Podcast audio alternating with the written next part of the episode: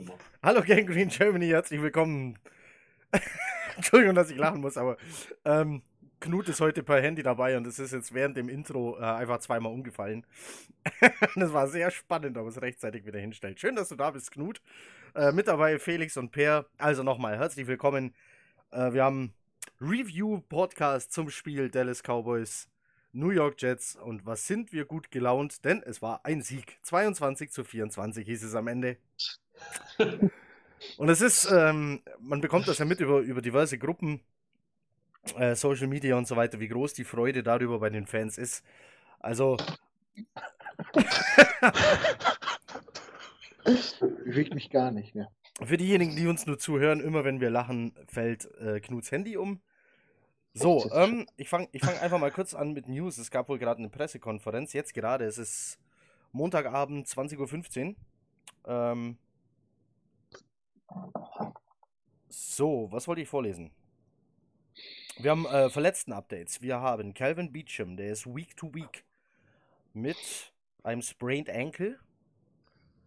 Also der Knöchel kaputt. Ähm, wir haben Steve McLendon, der ist Day to Day. Hamstring Strain. Hamstring kann halt immer alles sein. Das ist äh, vom, von der äh, Zerrung im Oberschenkel bis zum äh, Muskelfaserriss im Oberschenkel kann das alles Mögliche sein. Der kann jetzt eine Woche weg sein oder acht. Henry Anderson habe ich hier mit seiner Schulter man hofft, dass er diese Woche trainieren kann. Gute Nachrichten gibt es auch von Chris Herndon, von dem man glaubt, dass er diese Woche trainieren kann. Und ebenso diese Woche soll CJ Mosley trainieren. Die Jets haben aber ausgesagt, sie wollen clever vorgehen, die Leute also quasi nicht verheizen, sich im Training genau angucken, wie der Stand der Dinge ist und dann kurzfristig über den Einsatz entscheiden. Die Jets haben als nächstes Monday Night, glaube ich, ist es, jawohl. Montag auf Dienstag nach 2 Uhr noch was. 2.20 Uhr? Egal. Ja. Es ist Monday Night gegen das dunkle Imperium. Dazu wird es natürlich auch wieder einen gesonderten Podcast geben. Oh, Adam Gaze wurde gefragt äh, wegen einem potenziellen Trade von Leonard Williams. Okay, er will sich also quasi nicht in ein hypothetisches stürzen und dazu dann quasi gar nichts sagen. Äh, hm. diese, diese Jungs werden das ganze Jahr von irgendjemandem angerufen und Solange es da nicht Handfestes gibt, will er das auch gar nicht kom kommentieren. Ähm, er kommentiert es dann oder setzt sich dann damit auseinander, wenn es bei ihm auf dem Tisch liegt. Na gut, ist okay.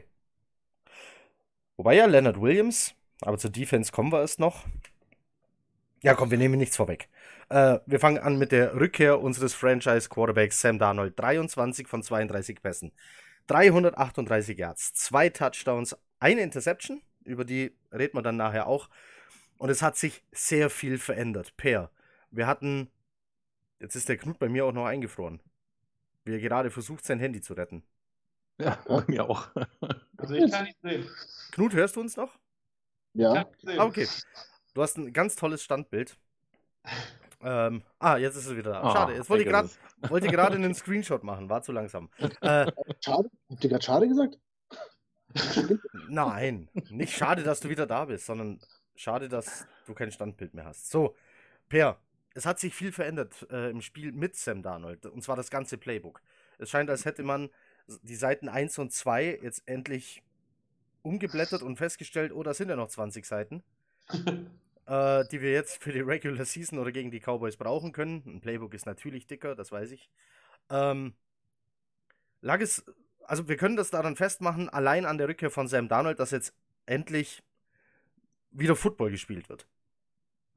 Ja, also so sah es auf jeden Fall aus. Es war gleich der erste Snap und man fiel fast vor Schreck vom Sofa, weil es tatsächlich ein Play-Action-Pass war und kein einfacher Inside-Run von Le'Veon Bell.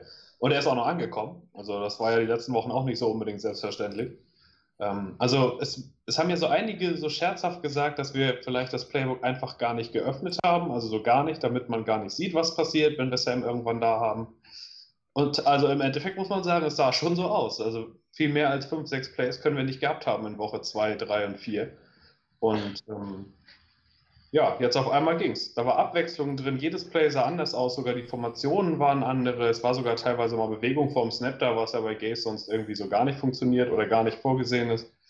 Also auf einmal ging es. Wurden Leute angespielt. Crowder hatte man ja schon fast eine Vermisstenanzeige für aufgeben müssen die letzten Wochen. Der war auf einmal wieder da. Und man hat die Qualität auch wieder gesehen. Also ich glaube, der muss mit Sam wirklich eine super Verbindung aufgebaut haben im Trainingcamp. Ähm, da hat man gleich gesehen, der sucht ihn, der findet ihn auch bei wichtigen Situationen, bei dritten und acht oder sowas. Ja, war ein Unterschied wie Tag und Nacht. Also es war so ein bisschen, als hätten wir die letzten Wochen keinen Quarterback auf dem Feld gehabt und kein Playbook und jetzt auf einmal lief's wieder. Also die Energie war vom ersten Snap an zu spüren. War schon schön, dass man endlich mal wieder Football sehen konnte. Knut, äh, das mit dem Playbook und dass es nicht aufgemacht wurde, kam ursprünglich, äh, zumindest in unserem Podcast, von dir. Was hast du da nochmal für eine Theorie geäußert dazu? Äh, meine Theorie war, dass man ähm, Luke Falk oder Travis Simeon einfach nicht, nicht das komplette Playbook zugetraut hat und ich halt äh, das Gefühl hatte, dass man in die Spiele geht und versucht, Schadensbegrenzung zu betreiben und die Quarterbacks davor schützt, grobe Fehler zu machen und halt ganz einfache Sachen nur laufen zu lassen. Und so wie äh, Per das gerade sagt, fühle ich mich ein bisschen, ein bisschen bestätigt, finde ich so. Felix, Playbook nicht aufmachen und den Gegner nichts zu zeigen. Oder mag für den einen Sinn machen und der andere sagt, das ist doch völliger Quatsch. Ähm, was dann aber bedeuten würde, es lag nur an Luke Falk und äh, die, äh, es ist einfach eine Tatsache, dass Luke Falk jemand ist, der in der Liga überhaupt nichts zu suchen hat. In welche Richtung tendierst du da? Glaubst du wirklich, das hat so taktische Finessen gehabt, dass man da das Playbook nicht aufmacht? Oh, ähm, also ich war der Meinung, dass Fork auch durchaus die Chance hatte, Pässe an den Mann zu bringen, aber ganz oft auch auf offene Receiver also einfach übersehen hat und ganz auf den Ball auch zu lange festgehalten hat. Vielleicht wollte man ihn auch äh, in gewissermaßen erstmal vor ihm selbst schützen. Und wenn er gezeigt hätte, dass das kann, hätte das Playbook vielleicht noch ein bisschen weiter geöffnet werden können. Hat er aber nicht. Und deswegen denke ich mal, wollte das vielleicht auch einfach simpel halten. Ne? Und gucken, dass sie erstmal das Simple schaffen, bevor sie dann irgendwie zu tief reingehen. Das könnte ich mir vorstellen. Dass man jetzt äh, das Spiel absichtlich ähm, klein hält, um nicht zu viel zu verraten, weil man nicht mit einem Starting Quarterback spielt, stelle ich mir irgendwie schwer vor. Also ich denke mal, auch mit Luke Falk war es der, das Ziel zumindest zu gewinnen. Aber ja, kleine Schritte machen, bevor man die großen nimmt. Wohl außerhalb seiner Möglichkeiten. Wir haben aber noch ja. mehr gesehen als nur ein ähm, weiter geöffnetes Playbook. Wir haben ganz anderes Personal gesehen. Auf einmal stand da im ersten Viertel schon ein Bilal Paul auf dem Feld. Ein Ty Montgomery war ganz oft gleichzeitig mit Bell auf dem Feld. Alles, was wir jetzt über Wochen hier tatsächlich auch, was uns aufgefallen ist und was wir gesagt haben, das müsste man noch ändern, war jetzt plötzlich der Fall. Also es scheint, als hätte man auf uns gehört. Wahrscheinlich. Wahrscheinlich. Nein, äh, Nein, Per, ist das ein kompletter Sinneswandel oder, oder kam jetzt Adam Gaze nach fünf Wochen selber auf die Idee, ach, ich habe ja da noch ein paar Leute, oder müssen wir jetzt ewig diese Diskussion weiterführen, äh, Playbook nicht geöffnet, weil wollte man geheim halten und man hatte ja sowieso nicht den Quarterback dafür. Aber es ist doch egal, welcher Quarterback auf dem Feld steht, ob da jetzt ein Bell dahinter steht oder ein Montgomery. Oder willst du deinem, dem schwächsten Quarterback den stärksten Spieler nebenhin stellen und lässt Paul und Montgomery deshalb draußen? Was. Ja, was geht in Adam Gays Kopf vor, ist die Frage eigentlich. ja, wenn man das mal wüsste. Äh, also das, das kann ich persönlich auch nicht ganz nachvollziehen. Das mit dem Playbook mag man ja irgendwo vielleicht noch nachvollziehen, gerade wenn man bedenkt, dass Falk ja nicht mal der Backup war, sondern reinkam mitten in dem Spiel, noch gerade erst vom Practice Squad, wenn man so will. Ich frage mich auch, wie die letzten Spiele vielleicht mit Simeon gelaufen wären. Weil der hat ja schon über 30 NFL-Starts, der hat schon gezeigt, dass er Spiele gewinnen kann. Der hat keinen schlechten Rekord, der wirft keine Interception, zumindest hat er das bei den Broncos nicht unbedingt getan. Um, vielleicht wäre es da ganz anders gelaufen. Gut, das werden wir jetzt nicht mehr sehen, aber also warum man vom Personal her Montgomery und Powell so massiv ignoriert hat, nur um sie dann jetzt auf einmal wieder zu bringen, das verstehe ich auch nicht so ganz, weil Montgomery hat Plays gemacht in der Preseason. Der hat gezeigt, dass er auch in dem System was liefern kann, dass er fangen kann, dass er laufen kann, dass er auch die, also dass er versteht, was er machen soll in der Offense. Und ich weiß nicht, so Two-Back-Formationen sind schwer zu verteidigen für einen Gegner. Und die haben wir uns eigentlich komplett genommen die letzten Wochen. Ja. Das, dafür habe ich wenig Erklärung eigentlich. Also, dass das, also man kann auch nicht sagen, zum Beispiel, dass Paul wirklich ein Element war, was eingebaut wurde, sondern er hat eine komplette Series in der ersten Halbzeit bekommen, weil Bell vielleicht mal durchatmen musste. Also das kann man nicht unbedingt implementieren nennen. Bei Montgomery war es aber was anderes. Also der war in Two-Back-Formation auf dem Feld, ist gelaufen, hat Pässe gefangen, auch in wichtigen Situationen dabei gewesen. Aber warum das die letzten Wochen gar nicht war, verstehe ich nicht. Ich meine, Bell hat letzte Woche oder, wann, oder die Woche davor 35 Touches gehabt. Also wenn man das jede Woche mit ihm macht, dann ist er in Woche 10 verletzt. Ja. Das ist einfach so. Er ist ein Running Back. Jedes einzelne seiner Plays endet damit, dass einer auf ihm drauf liegt oder ihm in die Beine fliegt. Das kann man sich ausrechnen, dass irgendwann mal was passiert. Und wir haben eigentlich gute Backups und deswegen, also das kann ich auch im Nachhinein nicht erklären. Das finde ich auch. Ja, also man kann vielleicht sagen, ich will den besten Spieler neben dem schlechten Quarterback stehen haben, aber jeder weiß ja, dass Bell der beste Spieler ist. Und nach fünf Snaps hat auch jeder gesehen, dass Falk den Ball anscheinend keine fünf Yards zu Anderson bringen kann, geschweige denn, dass er Anderson überhaupt gar nicht sieht. Ja. Dann ist es eigentlich egal, ob du da Bell oder Montgomery hinstellst, weil Singleback direkt in die Mauer laufen und minus zwei Yards getackelt werden. Das hätte notfalls auch Trenton Cannon noch hinbekommen. Also, weiß ich nicht. Jetzt ist also, es aber.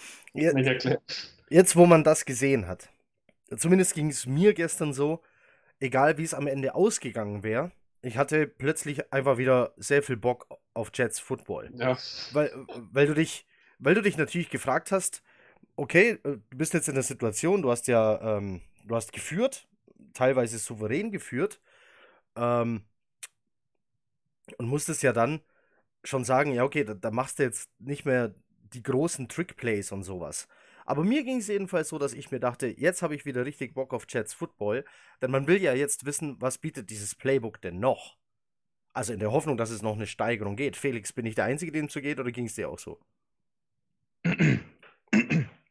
ähm, mir ging es auch so. Also das war ja eine absolut veränderte Energie gleich vom ersten Snap an. Mhm. Ne? Das hat man ja direkt gespürt, dass da irgendwas geht. Und äh, ja, also ich war auf jeden Fall mit meiner Euphorie kaum zu bremsen hier. Und das Schlimme ist, ich konnte es nicht rauslassen, weil es halt hier alle geschlafen haben. Ja. ich saß im Prinzip nach dem ersten Touchdown so vor meinem Fernseher. Ich da wusste gar nicht, wohin. Für, Und jetzt habe ich natürlich. Hm? Die Gang Green Germany sollte darüber nachdenken, äh, nicht nur T-Shirts zu machen, also der Verein, sondern vielleicht so ein Schreikissen. Also, wo man so reinbeißen. Das aber auch Tränen aufnehmen kann, falls es wieder dazu kommt. genau, also wo du dann den, den, ähm, sag schon, den Überzug wegnehmen kannst und als Weintuch benutzen kannst. Ja, das wird auf jeden Fall eine hohe Flüssigkeitskapazität. So, ja, auf jeden Grü Fall. Grüße gehen, Grüße gehen also hier raus an die, an die Merch-Abteilung äh, des Vereins. Wäre denn nicht ein Gehör, Gehörschutz sinnvoller für, für alle anderen Mitbewohner im Haushalt?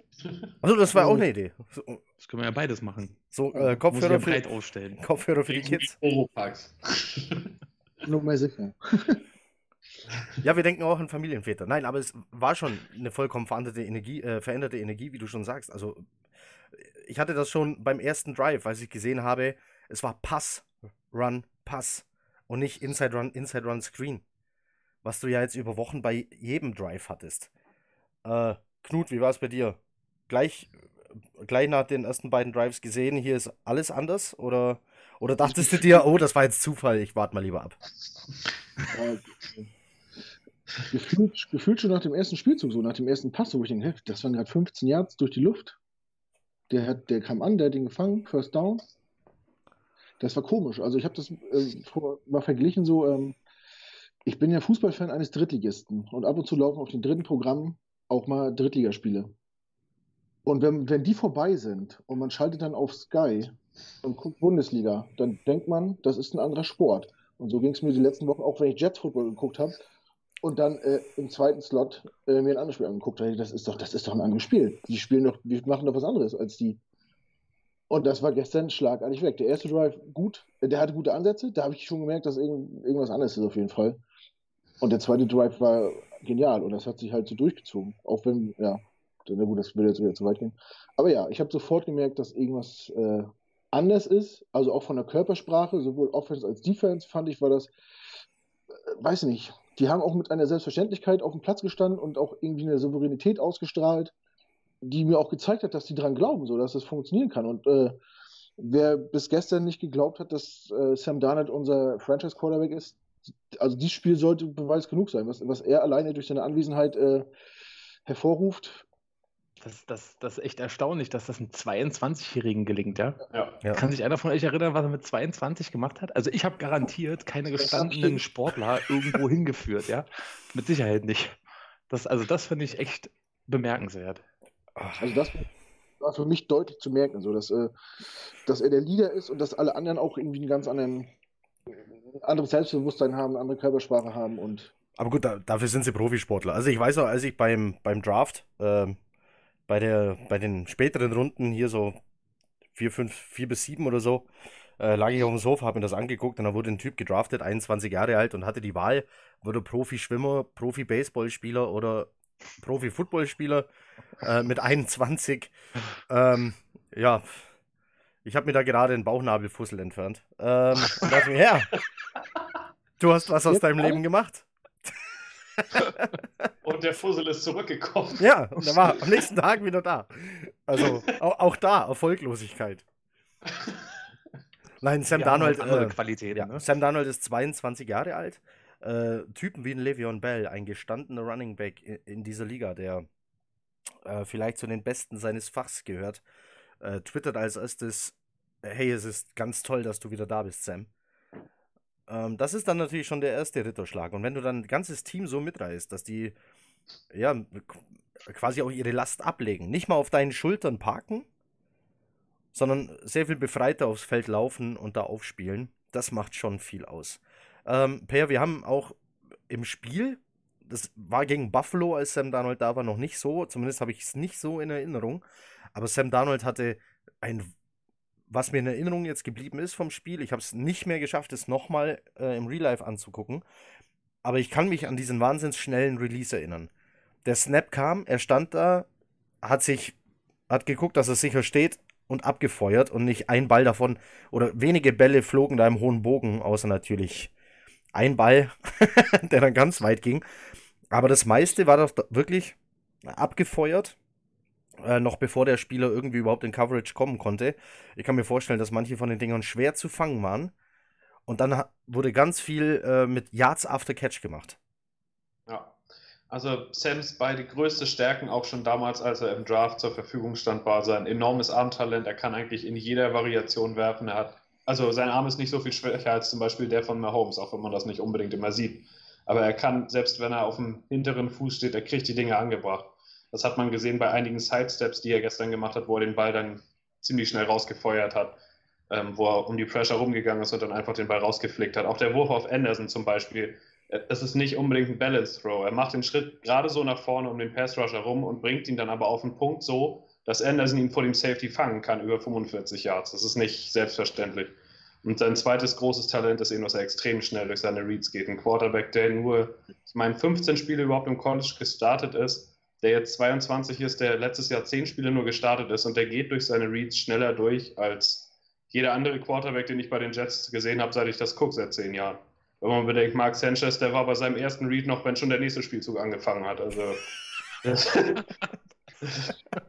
das ist schon beeindruckend. Also man hat das schon gesehen, wie schnell er bei seinen Leuten war. Gerade mit Crowder hat er echt eine gute Chemistry. Anderson hat er endlich gefunden, da hatte man das Gefühl, der konnte endlich wieder Football spielen. Der war ja auch überhaupt nicht involviert die letzten Wochen. Also seine beiden großen Stärken wurden da eingesetzt. Und das ist auch was, wo ich mich frage, ob Gaze die letzten Wochen da vielleicht, also ob Falk so schnell das sehen kann, wo einer offen ist, wage ich jetzt auch mal zu bezweifeln, aber schnelle, designte, offene Quick Routes kriegt man auch so hin, sodass man dem Quarterback sagt vom Snap, das ist der einzige Spieler der Verteidigung, auf den du achtest. Wenn er nach links geht, wirfst du den an, wenn er nach rechts geht, wirfst du den anderen an. Das kriegst du schon hin. Das war gestern da, was die Wochen vorher überhaupt nicht da war. Ob das nur am Versagen von Falk gelegen hat oder auch am System, ist auch schwer zu sagen. Aber Darnold konnte seine Stärken gestern echt gut einbringen. Also die Offense sah so aus, wie sie für ihn aussehen muss, fand ich. Felix, als O-Liner äh, freut man sich natürlich, wenn der Quarterback den Ball schnell los ist. Hat man weniger zu tun. Vor allem hat, braucht man nicht so lange machen. ja, war halt auch zu sehen. Ne? Also Darnold mit seinem Quick Release, den Per jetzt gerade schon ansprach, und seiner, äh, äh, so jetzt fange ich wieder an hier, Englisch, seiner Ability zum Pre-Snap Read, ähm, kriegt er die Pille natürlich schnell weg. Also der weiß halt schon vorher oder ahnt schon vorher, wo das Loch entsteht. Ne? Entsteht es da nicht, hat er gleich den anderen Receiver noch auf dem Schirm. Er kennt ja die Plays auch ziemlich gut. Hoffentlich. Und ähm, ja, hat dann halt seinen freien Mann, den er dem Ball dann zuwirft. Und dann ist er halt auch noch ziemlich genau. Ich kann mich an den einen Pass erinnern. Ich glaube, es war Crowder, der den gefangen hat. ähm, ähm, über die Schulter rüber. Einfach wirklich genau, das war, sah aus, wie als ob der, als ob die im Training halt immer dieses Play laufen, ja. Einfach so wirklich 10 Zentimeter über die Schulter, rein in die Hand, ins gelegte Nest und dann zack, ging es vorwärts, ja. Hättest du dir vom Volk irgendwie, glaube ich, nicht erträumen, also nicht wagen, zumindest, dass er den überhaupt anspielt, weil er den wahrscheinlich gar nicht offen gesehen hätte.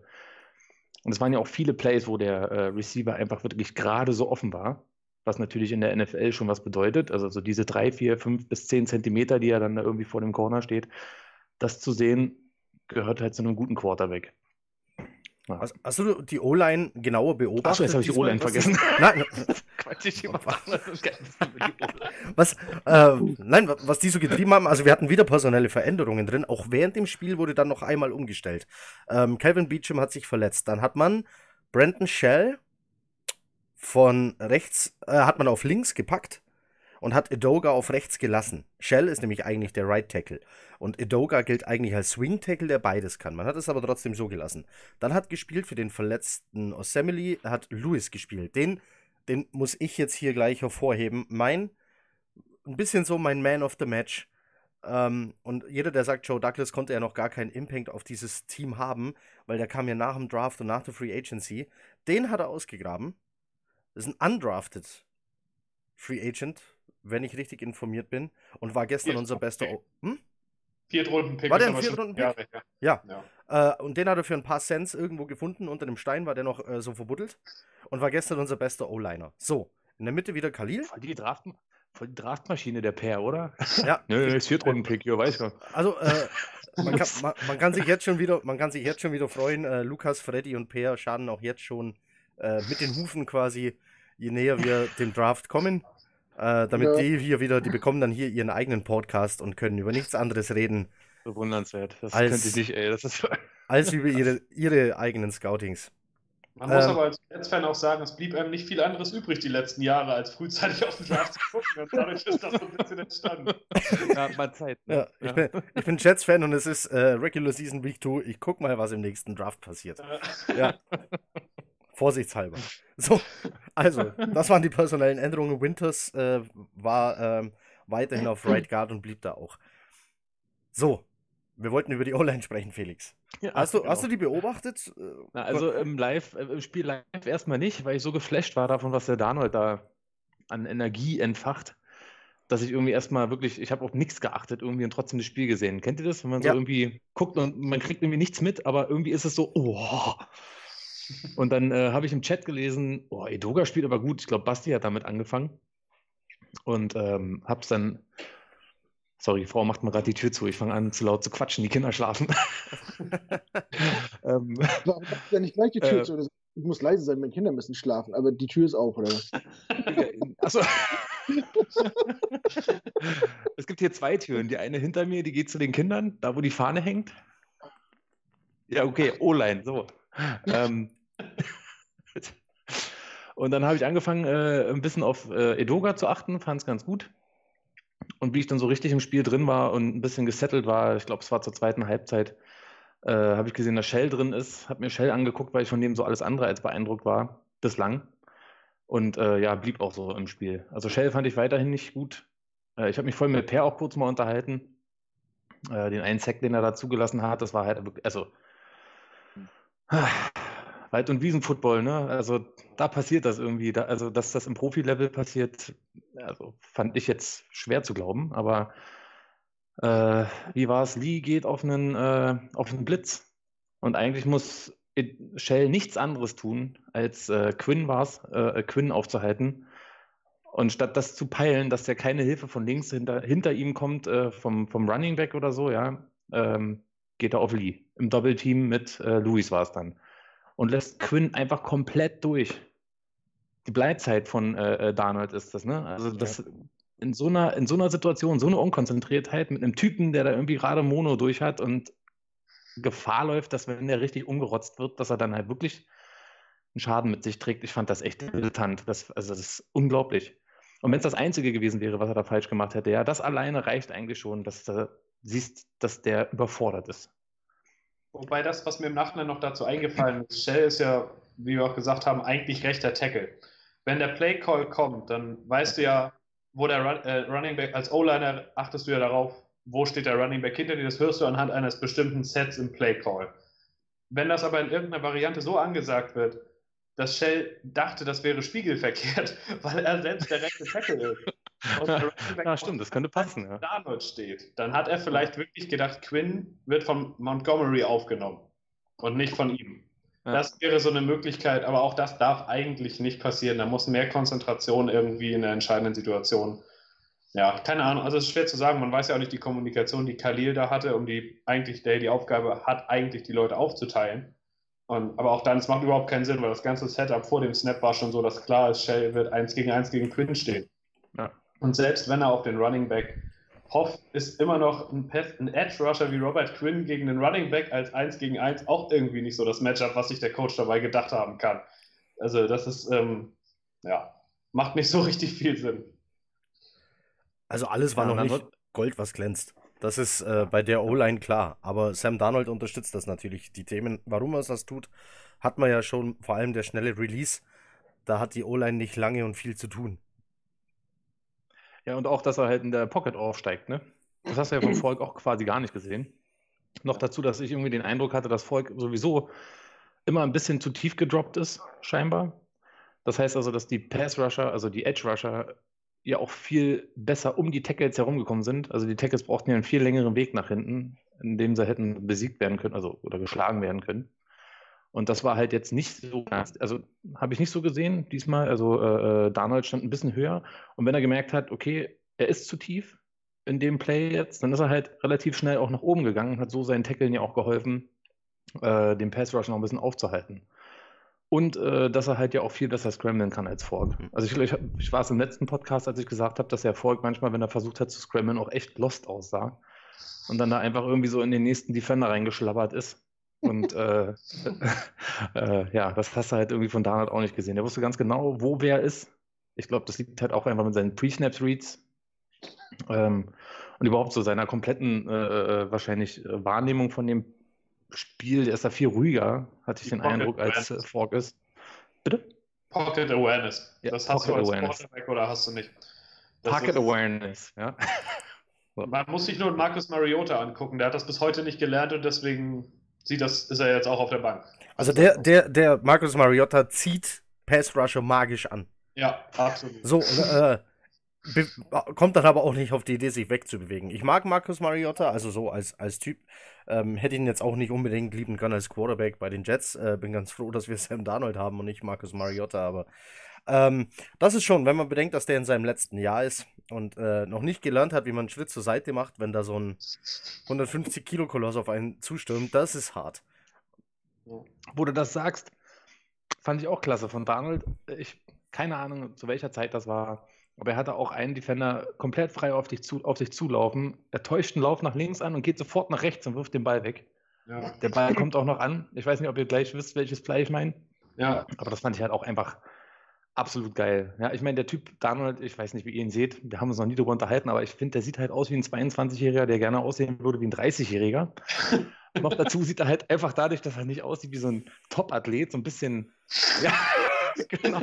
Und dann halt hier so ein Kinn, ja.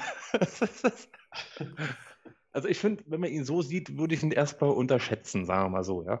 Und äh, aber dann einfach so eine Moves von dem zu sehen, ja, ist halt so, es ist schön. Kurz, ja. nachdem, kurz nachdem Donald gedraftet wurde, hat jemand mal ein Bild geschickt von dem Film äh, Die Unglaublichen. Der Bösewicht. Ach, Gu guckt euch das mal an. ähm, ich muss es nicht angucken. Es ist direkt im Kopfkino. Die äh, Ähnlichkeit ist gravierend. Die Offense hat diesmal für 24 Punkte gesorgt und zwar ganz allein. Die Defense und die Special Teams haben diesmal keinen dazu beigetragen. Das ist doch schon mal was. Das sind deutlich mehr Punkte als die letzten Spiele zusammen. Ähm, also deutliche Veränderungen in der Offense. Wir freuen uns auf, was da noch kommen soll. Gibt es noch jemanden, über den man unbedingt sprechen muss? Griffin zum Beispiel, endlich aufgefallen. Drei Catches, 28 Yards und der Touchdown. Und wie? Also der, da hat man gesehen, der hat wirklich Bock, noch ein bisschen dabei bleiben zu dürfen. Also die beiden Catches im Two-Minute-Drill kurz vor der Halbzeit also das war nicht einfach nur, ich äh, fange den und setze mich auf den Arsch, sondern der hat auch noch ein bisschen was hinterhergegeben und dann den Touchdown ja auch geschafft. Also Auch das war irgendwie nicht so zu sehen die letzten Wochen. Also von Nein. daher schien die Energie schon so ein bisschen an ihn überzugehen. Nein, Tight Ends waren äh, kein großes Thema die letzten Wochen, das stimmt. Ja. Ich fand aber, dass äh, gerade Griffin halt auch krass geforkt wurde, ne? In den letzten Wochen. Also der ja. sah öfter so aus, als ob er, wenn er mal einen Ball zugespielt bekäme, äh, dann vielleicht auch was reißt. Ich meine, er hat 9.1, was hat er? 9,3 Yards pro äh, Catch. Das ist ja fast Witten-Style, ne? Fast 10 Yards. nee, also fand ich auch. Griffin, äh, sehr schön. Hat mich gefreut. Vielleicht noch ein paar Zahlen. Äh, Jamison Crowder, 6 Catches für 98 Yards. Der längste für 30. Waren wir wieder beim Thema. Ganz viel über Yards after Catch. Crowder war da ganz vorne mit dabei. Dann natürlich dieser Wahnsinns-Touchdown von Robbie Anderson. Der hat 5 Receives für 125 Yards. Da mit, war mit dabei die 92 Yard Touchdown-Bombe. Längster Touchdown von der Line of Scrimmage der Saison bisher. Und so, Jetzt mal schauen, ob ich es zusammenbekomme. Die NFL hat für alles irgendwelche Statistiken und manche davon sind nicht so leicht. Also, Sam Darnold ist der jüngste Quarterback seit der Super Bowl-Ära, der am kürzesten in der Liga ist und so einen 92-Yard-Touchdown schafft. So. Also es gab wohl, es gab wohl schon eine es gab aussagekräftige wohl, Statistik. Das heißt wiederum, es gab wohl schon mal jemanden, der jünger war und das geschafft hat, aber schon länger in der Liga war. Ja, genau. So, so. Also, ähm, obwohl das mit äh, Liga-Zugehörigkeit muss ich noch mal gucken, aber auf jeden Fall ähm, der Jüngste, der das geschafft hat. Oh, da weint jemand. Das ist Frieda. So, äh, Knut ist also erstmal raus, kümmert sich um Frieda. Ähm, ja, so, wollen wir dann äh, die Seite des Balls mal wechseln? Mal kurz erwähnen würde ich noch Edoga auf jeden Fall, weil der hat ein gutes Spiel gemacht. Der hatte durchgehend eigentlich ein 1 gegen 1 gegen die Marcus Lawrence und der war wenig ja. zu sehen. Also, also der, der hat seinen zweiten Start gemacht als Drittrunden-Pick. Das war echt eine gute Leistung. Bei dem hat man, finde ich, auch gemerkt, dass Darnold für ihn einen Unterschied gemacht hat, weil er die Sicherheit hatte, dass er Lawrence einfach um die Ecke schicken muss weil er weiß, dass Darnold den Schritt raus macht. Ja. Und Falk ist jemand, der driftet dann in den Pass Rusher rein. Also das war ein großer Unterschied. Aber trotzdem, die Leistung von Edoga war stark. Also mit ihm und Lewis könnten wir schon zwei Starter von den fünf neuen für die nächste Saison gefunden haben, wenn wir Glück haben. Also, darf ich, darf ich aber kurz noch äh, stänkern? Wenn du es nicht gemacht hättest, hätte es ich gemacht, aber ich weiß, worauf du hinaus willst. Ja. Also, dann dämpfen wir den Edoga-Train gleich ein bisschen.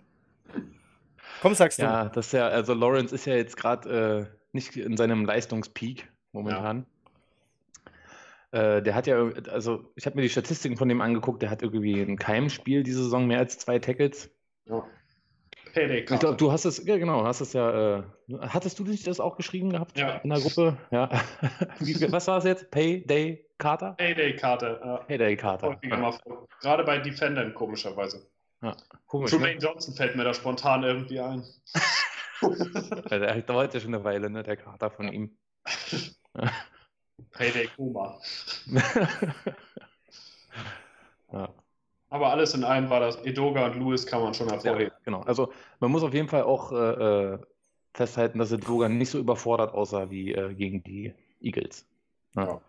Ich habe hier noch eine nette Statistik äh, von Michael Nania, heißt der. Mhm. Ähm, macht wohl für Pro Football Focus eigentlich und schreibt hauptsächlich über die Jets, eigentlich nur über die Jets. Also wer auf Statistiken steht, bei Twitter Michael Nania, nicht Narnia. Äh, das ist ein Land hinterm Schrank, sondern Narnia. Also ne Nania wahrscheinlich eher. So. Also, es gibt eine Statistik für Quarterbacks unter 23. Äh, nein, 23 oder jünger, so muss man sagen. Also, mit einem Passer-Rating von über 110, 10 Yards pro Attempt, 70% äh, Pässe an den Mann gebracht, bei 30 Pässen oder mehr. Das haben mit 23 oder jünger nur geschafft Dan Marino 1984, Matt Ryan 2008, Patrick Mahomes zweimal 2018 und Sam Darnold. Aber Sam Darnold ist der Einzige, der unter 23 ist. Deswegen heißt die Statistik 23 oder jünger ja, so, solche Sachen haut also Michael Nania raus, wenn sowas interessiert. Ähm, manchmal ganz witzig, was er schreibt. Er schreibt auch nicht nur über über äh, bloße Stats, sondern über alles Mögliche. Ähm, also alles, was mit den Jets zu tun hat. Sehr interessanter Account jedenfalls. So. Die andere Seite des Balles, die Defense. Ähm, wir haben eine gute Defense, das äh, kann man nicht bestreiten. Die hatten witzigerweise gestern gefühlt, also einen guten, einen guten Tag, was alles, was vorne an der Line of Scrimmage äh, passiert ist. Man könnte sagen, man hat die Line beherrscht. Ähm, hinten war es das übliche äh, Hop oder Top. Insgesamt hatten sie aber auch leichtes Spiel, weil zum Beispiel einer Mary Cooper recht früh raus war, was natürlich äh, einen Einfluss hat, weil dann hast du da auf einmal Michael Gallup, der ein toller zweiter Receiver ist, äh, dann stehen und Tevon Austin. Der ist für mich sowas wie der. Ich weiß, der Rocky Santa Cruz des Football? ist das, Was hast du denn in Santa Cruz jetzt ausgegraben, ey? Ich, vielleicht, weil ich äh, hier mein Schweini gerade gesehen habe und mir dachte, ah. den kannst du nicht nennen, aber und dann kam es irgendwie. Äh, ja. Ich rocke. Ich rocke. Das ewige Talent äh, hieß ja. er auch. Nein, Tevon Austin, jetzt nicht der Überflieger der Liga. Gestern aber dann mit 5 Receives und 64 Yards, aber es war auch kaum jemand anders da und frei. Peer, war das jetzt gestern? Komm, ich drück's jetzt mal hart aus. War das mit die schlechteste Defense-Leistung bisher, vor allem gegen Schluss mit den vielen Flaggen und so weiter der Liga? Also schlecht würde ich es nicht, also es war nicht unbedingt die schlechteste Leistung der Saison, find, fand ich wenigstens nicht. Weil ähm, das erste Mal, also gefühlt war bis jetzt die letzten Spiele immer so, dass unsere Defense auch zu Beginn des Spiels dazu beigetragen hat, dass es kacke anfängt, weil wir haben eigentlich immer einen Opening Drive Touchdown kassiert. Oder zumindest ein Field Goal oder die gegnerische Offense hat den Ball wenigstens immer bewegt. Das war eigentlich von Woche 1 an so. Und gestern war es das erste Mal, dass unsere Defense 3 and Out gestartet hat. Also mag auch daran liegen, dass die Energie auf einmal da war. Ähm, aber eigentlich die Leistung klar am Ende, also gefühlt waren wir in der zweiten Halbzeit auch viele auf dem Feld mit der Defense. Obwohl wir Drives zustande gekriegt haben, selbst auch, war, haben die Cowboys lange Drives gehabt. Und jemand wie Elliott 28 Mal zu tackeln, ist halt auch eine undankbare Aufgabe. Der kriegt den Ball halt bei den Cowboys so viel wie es geht und der fällt halt auch immer vorwärts. Und ich fand eigentlich gar nicht mal so sehr, dass wir die Line of Scrimmage immer kontrolliert haben, weil der hat seine Runs gemacht. Er hat am Ende über 100 Yards. 105, Und, ja. Ja.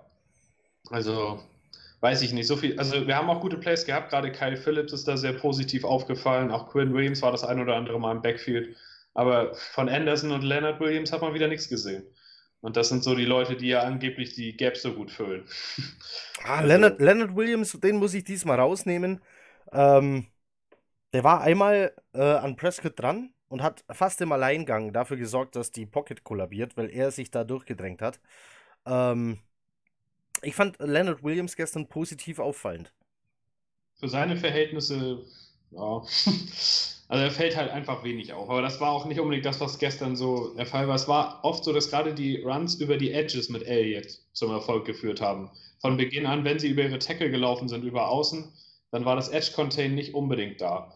Bessem hat zwar, also Basham oder Bessem, wie auch immer man ihn jetzt ausspricht, der die letzten Wochen auch positiv aufgefallen ist, der hat im Pass Rush schon ein bisschen was drauf, aber als Run-Stopper ist er ein bisschen unter Average, fand ich wenigstens. Auch wenn der Run über seine Seite ging, waren das 7, 8 Yards oder mehr. Also der kam auch gestern nur auf einen Tackle. Ja, es war nicht sein Tag, wenn man ja. so will. Also irgendwie, wenn, dann lief es über ihn und dann lief es aber für ihn nicht besonders gut. Aber es ging viel über die Mitte. Ja, also die guten Runs, die mir in Erinnerung sind, waren die, die über die Tackle der Cowboys geht. Was ich ein bisschen komisch fand eigentlich, weil das so Backups waren. Ja. Also die hätte man eigentlich ein bisschen besser kontrollieren können. Jordan Jenkins war, glaube ich, am Ende wieder verletzt, gar nicht so viel auf dem Feld. Aber der hat zumindest den einen Sack ja hinbekommen. Ja. Ähm, also ich habe mir gedacht, gegen die Cowboys, gut, die in, also die in, der innere Teil der Cowboys O-Line war immer noch sehr stark. Aber vom Äußeren hätte ich mir vielleicht ein bisschen mehr Druck von uns erhofft, weil wenn wir Druck hatten, dann nur durch einen designten Blitz eigentlich. Das, war, das meine ich. Wir haben äh, vorne, also wenn wir Druck aufgebaut haben auf Dak Prescott, dann über die Mitte. Da waren Quinnen Williams äh, lag mal auf Dak Prescott, der den Ball aber rechtzeitig, also Dak Prescott hat den Ball äh, relativ oft no, gerade noch so rechtzeitig wegbekommen. Ähm, hat dann aber trotzdem immer mal wieder einen kassiert. Phillips war mal an ihm dran. Äh, Quinnen Williams zweimal, meine ich sogar. Leonard Williams einmal. Und einmal konnte ich es nicht ganz ausmachen, wer es war, weil es waren vier Leute, die auf ihn drauf lagen. Das war das Play, das ich vorher meinte, als Leonard Williams da durchkam und die ganze Pocket kollabiert ist. Und auf einmal waren ganz viele weiße Trikots, äh, lagen da aufeinander und irgendwo ganz unten kroch dann Dak Prescott raus. Aber der Ball war leider schon weg. Also, ja, Edge Rush funktioniert nicht. Quarterback Pressure funktioniert, würde ich jetzt sagen. Also ich fand, es hat, wenn dann, durch einen Blitz funktioniert. Also Williams war sehr, also sobald Amari Cooper draußen war, war Greg Williams extrem aggressiv, weil er eben wusste, dass die Receiver, die noch da waren, eins gegen eins nicht die Gefahr sind. Und das hat man auch gesehen. Da kamen viele Man-Blitzes, viele All-Out-Blitzes. Adams war ständig rund um die Line of Scrimmage eigentlich zu sehen. Und wenn wir richtig Druck erzeugt haben, wenn Prescott raus musste oder wenn er die Hits kassiert hat, dann war der Grund oft dafür, dass irgendwer von den Linebackern oder aus dem Defensive Backfield noch mit angekommen ist. Also so einfach mit vier Leute rushen und der Rest covert, das wird bei uns nicht funktionieren mit dem Personal, das wir haben. Weil da ist keiner, der eins gegen eins oder mal ein Double Team einfach schlagen kann. Und das hat man gestern auch gesehen. Ja, Druck wird dann eben aufgebaut durch kreative Schemen, die da vorne gespielt werden an der Line. Ähm, trotzdem auch ähm, in der Secondary, mein Gott, man muss Jamal Adams natürlich, äh, brauchen wir glaube ich nicht drüber reden, aber Brian Poole äh, ist mir positiv aufgefallen mit ein paar richtig starken Plays, die er da gemacht hat äh, aus dem Slot raus. Der war ja richtig stark und mit Sicherheit vielleicht, also gestern unser bester Cornerback. Und dann muss ich Truman gestern, ja. und dann muss ich Truman Johnson nennen. Warum auch immer. Was war da los? Knut, ähm, du hast es bestimmt auch gesehen, dass Truman Johnson plötzlich nicht mehr immer 20 Yards von seinem Mann weg war. Nee, komisch, ne? ich dachte, er hätte sein Trikot verschenkt, da spielt ein anderer. nee, es war, äh, es fing ja ganz gut an. Er, er, hat ja im ersten Viertel, im ersten Drive sogar von den Cows, glaube ich, einmal richtig stark äh, den Ball deflected, wo er die Route vom, vom Wide Receiver 1 zu 1 mitgelaufen ist und dann kurz vorm Catch das Ding weggeschlagen hat. Und er hat danach, war er, er hat zwar die, die Catches meist nicht verhindert, aber er war konsequent am Gegenspieler dran und, und hat nach dem Catch äh, jedes Tackle gesetzt. Ich wüsste jetzt keine Aktion, wo er mal deutlich geschlagen worden ist. Also klar, die, die Bälle wurden gefangen teilweise von seinen Gegenspielern, aber mehr halt auch nicht. Yards after Catch waren da nicht viel zu sehen und das hat mich im, gerade im Vergleich zu den Wochen davor doch schon sehr überrascht.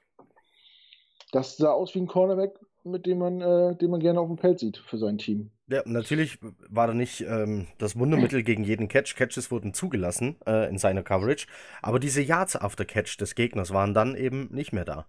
Weil Truman Johnson direkt am Mann war, bereit das Tackle zu setzen und es ähm, ließ ihn gestern sehr, sehr, sehr viel besser aussehen als die ganzen Wochen davor. Jetzt rein von, ja. vielleicht habe ich ihn auch zum ersten Mal so genau beobachtet, aber vielleicht sein bestes Spiel bisher im ähm, Jets-Trikot. Hm, er hatte Anfang letzter Saison ja auch gute Spiele, ne? in Detroit zum Beispiel. Ja. Da war ja ganz dicht dran am Geschehen, deswegen kann ich das noch gut beurteilen. ja, der wurde auch erstmal irgendwie zu Beginn des Spiels gar nicht so oft angeworfen, ne? Ja. Das war dann erst so Richtung viertes Viertel, ja. Wo sie es dann wirklich äh, mehrere Mal auch hintereinander auf ihn versucht haben. Und dann war er aber auch immer gut für sieben, acht Yards, ne? Also ich meine, es ist halt viel Bend, But Don't Break Defense gewesen. Aber über ihn ging eigentlich immer was. So. Ich gucke gerade mal auf äh, Pro Football Focus.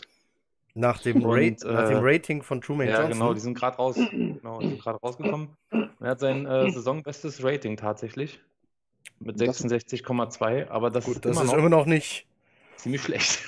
okay, schlecht nicht mehr, aber unteres Mittelmaß, ne? Ja. Aber seine Tackling Rates äh, sind immer über 75, ne? Mindestens. Vielleicht kann also er, ja wenn er ein Mann ist. Spielen, wenn er weiter sich die Leute verletzt. Bitte? Vielleicht kann er ja sonst mal Linebacker spielen, wenn die Leute sich da weiter verletzen. Und Pool übrigens hatte seine schlechteste Saisonleistung, wenn man Pro Football Focus glaubt. Ja?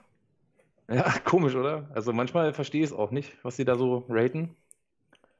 Aber ja, ja tatsächlich.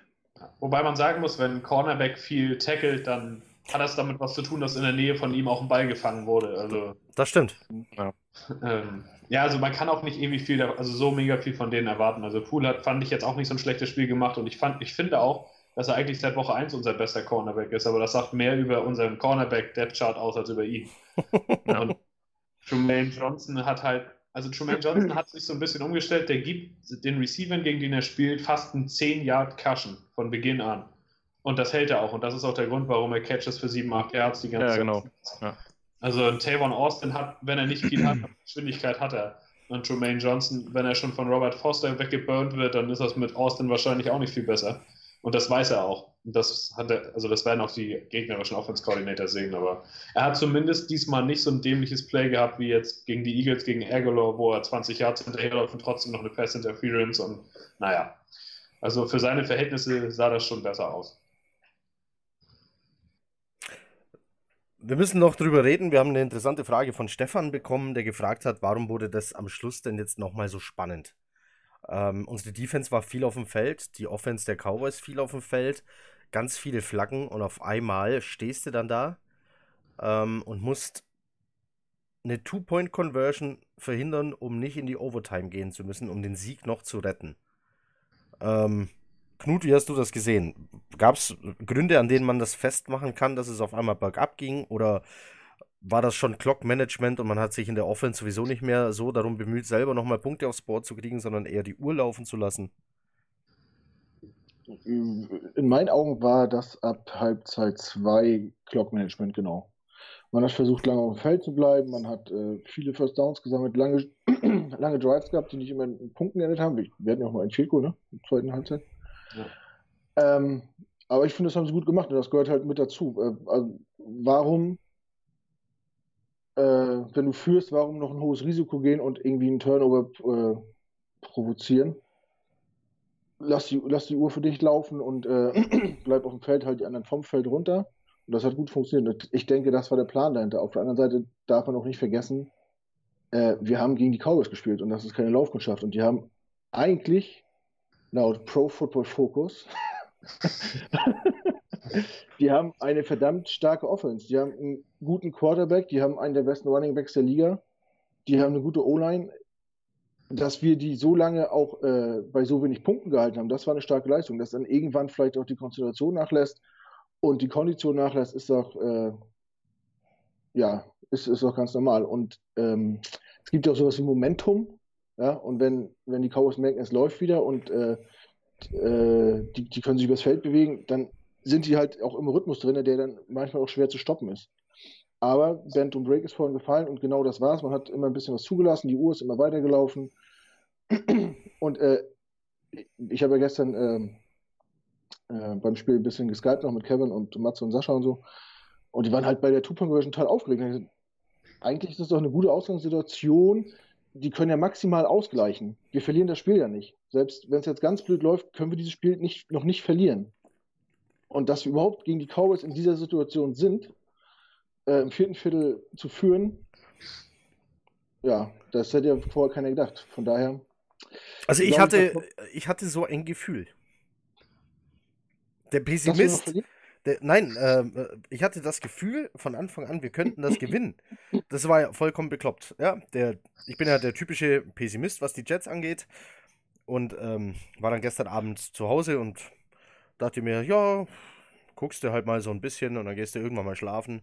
Und dann überkam es mich irgendwie, dass ich dachte, ah, da ist eine Chance. Ich weiß nicht warum, aber da ist eine Chance. Ich habe dann meinen Vorgesetzten äh, angeschrieben und gemeint, so, du pass auf, ich glaube, ich will mir das jetzt doch komplett angucken in voller Länge. Ähm, kann ich frei haben? Und er meinte, also gut, wenn du dir das antun willst, kannst du das tun, bekommst frei. Aber wenn die Jets zur Halbzeit 30 Punkte hinten liegen, musst du sofort ins Bett gehen und arbeiten kommen. Das war der Deal. ähm, sollte er das hier sehen, danke Alex. Äh, das hat sich gelohnt. Äh, ja, also irgendwas, ich weiß nicht, was es war. Irgendwas hat in mir ähm, irgendwas wurde bei mir ausgelöst, dass ich dachte, wir haben eine Chance gegen die Cowboys zu gewinnen.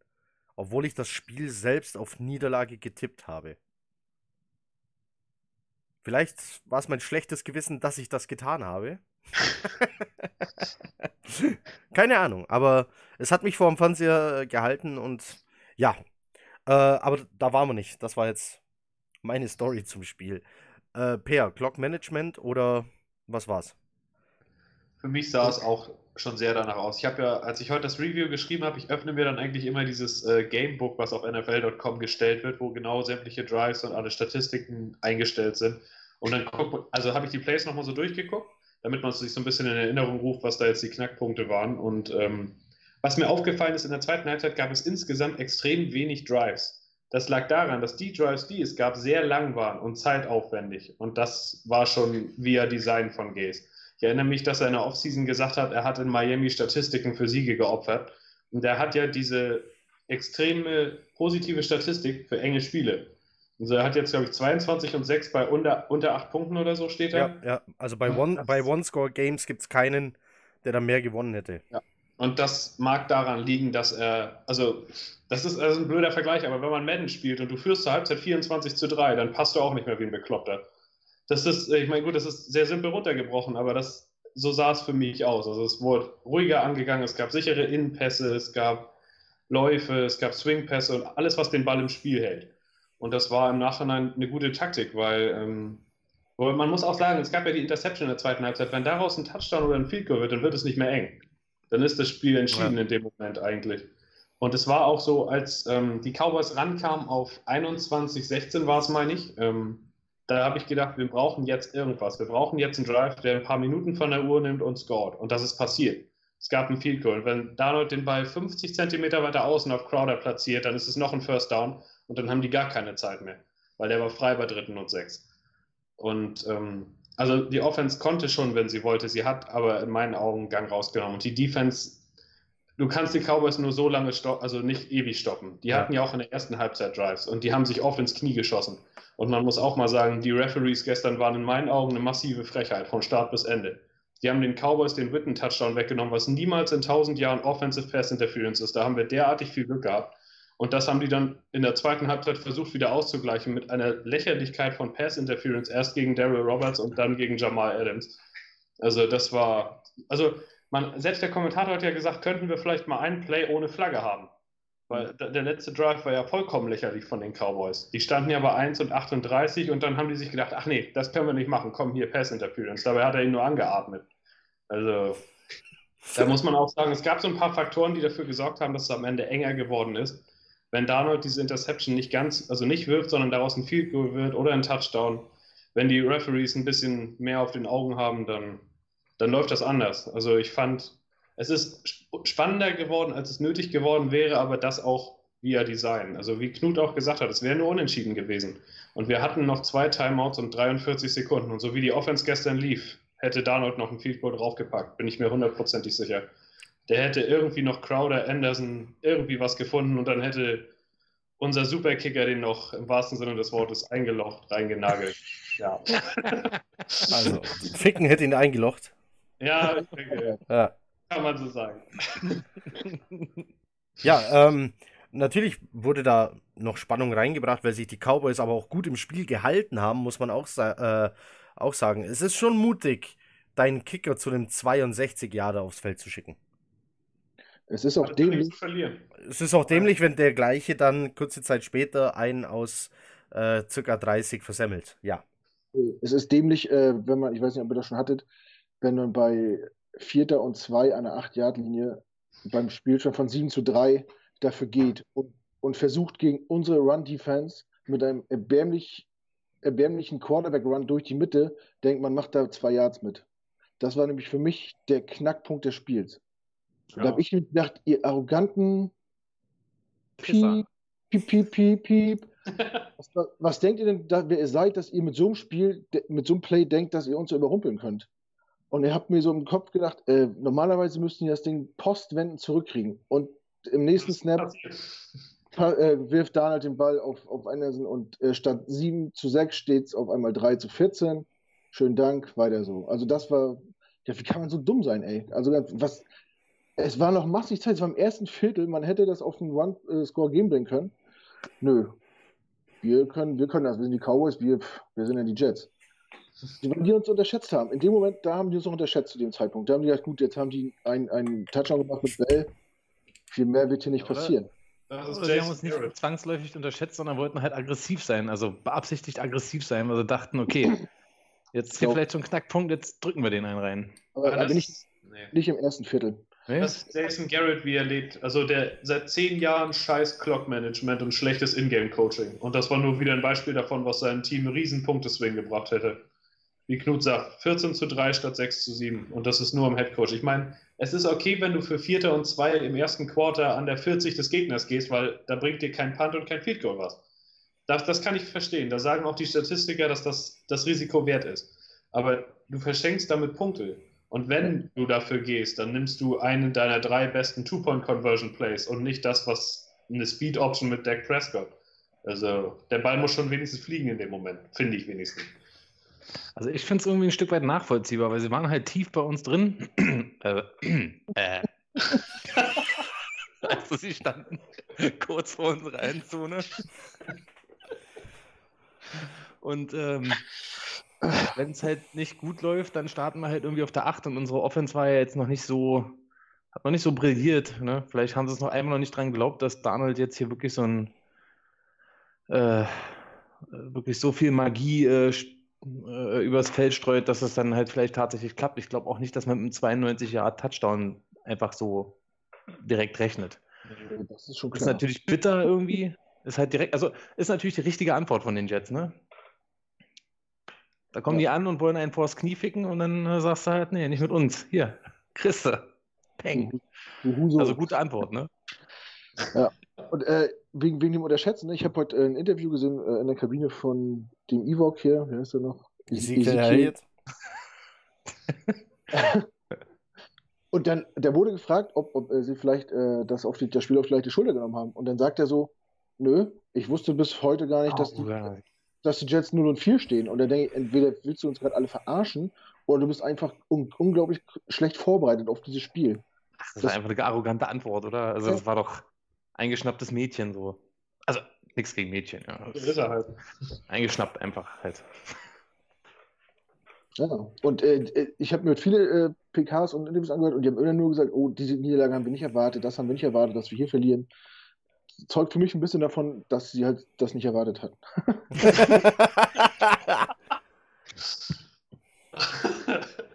Das war. Wow. Danke, Knut. Ich, Ja. ich kann jetzt abdanken. Das ist. Wahnsinn. Ja, hier geht's werd auch schon fast philosophisch hier. Ja. Für mich war Ja. das jedenfalls der Knackpunkt so und ich fand, das war die gerechte Strafe für ein arrogantes Verhalten, weil äh, selbst wenn es funktioniert, dann steht es äh, 10 zu 7, dann haben sie auch noch nichts entschieden im ersten Viertel. Also ich bin konservativ, ich habe gesagt, nimm die drei Punkte mit und du hast ein offenes Spiel und kannst mit einem Field Goal das Spiel quasi gewinnen und hast davon nur drei Viertel Zeit. Deswegen habe ich nicht verstanden, warum geht man dafür. Jetzt, äh, aber du hast jetzt eine Frage nicht endgültig beantwortet. Glaubst du, die Cowboys haben die Jets unterschätzt? Also die Dallas im Kollektiv natürlich dann. Spieler wie Ja. Coaches. Es wurde denen äh, ihr eingeredet, die ganzen Wochen, oder jetzt nach den letzten beiden Niederlagen, ihr gewinnt gegen schlechte Teams und ihr verliert gegen gute Teams. So. Und die fahren nach, zu den 04 Jets und denken, das ist ein schlechtes Team. Laut Adam Riese müssten wir gewinnen. Das, das ging ja auf und runter so. Ähm, diese, diese Einschätzung der Cowboys. Und ich hatte den Eindruck, als wenn das wirklich so wäre. Und äh, die hatten jetzt blöderweise für die wirklich kein Tape von Sam Darnold. Die haben ja wirklich nicht gesehen, zu was äh, die Jets in der Lage sind. Die einzigen vernünftigen Drives, die man dieses Jahr von den Jets gesehen hat, waren die jeweils ersten Drives in den ersten drei Preseason-Spielen. Äh, ja, die, klar, die wurden auf dem kalten Fuß erwischt so. Und ich glaube, bevor die geschnallt haben, was da los ist, hat- hatten die schon zwei Touchdowns kassiert. Und dann mussten sie halt hinterherlaufen. Und das können sie nicht so gut. Ja, wenn du mal 21-6 äh, hinten liegst. Ähm, mich würde tatsächlich interessieren, hat da jemand drauf geachtet? Äh, Ezekiel Elliott hat 28 Mal den Ball bekommen oder so. Ähm, ob er mehr Touches hatte am Anfang des Spiels und dann, äh, ob das dann weniger wurde. Denn es ist ja normalerweise so, wenn du hinten liegst, ähm, dann läuft ja auch die Zeit davon und dann gehst du so in den Panic-Mode und äh, nimmst deinen Running Back quasi mehr oder weniger selber aus dem Spiel und wirfst eigentlich nur noch. Das Also wäre hast- interessant zu wissen. Du hattest ja irgendwie im Chat deine Bold Predictions gefeiert. Dann habe ich äh, äh, angefangen darüber nachzudenken, was meine Bold Predictions waren und ich hatte ja eh Elliot unter 50 Yards gehabt.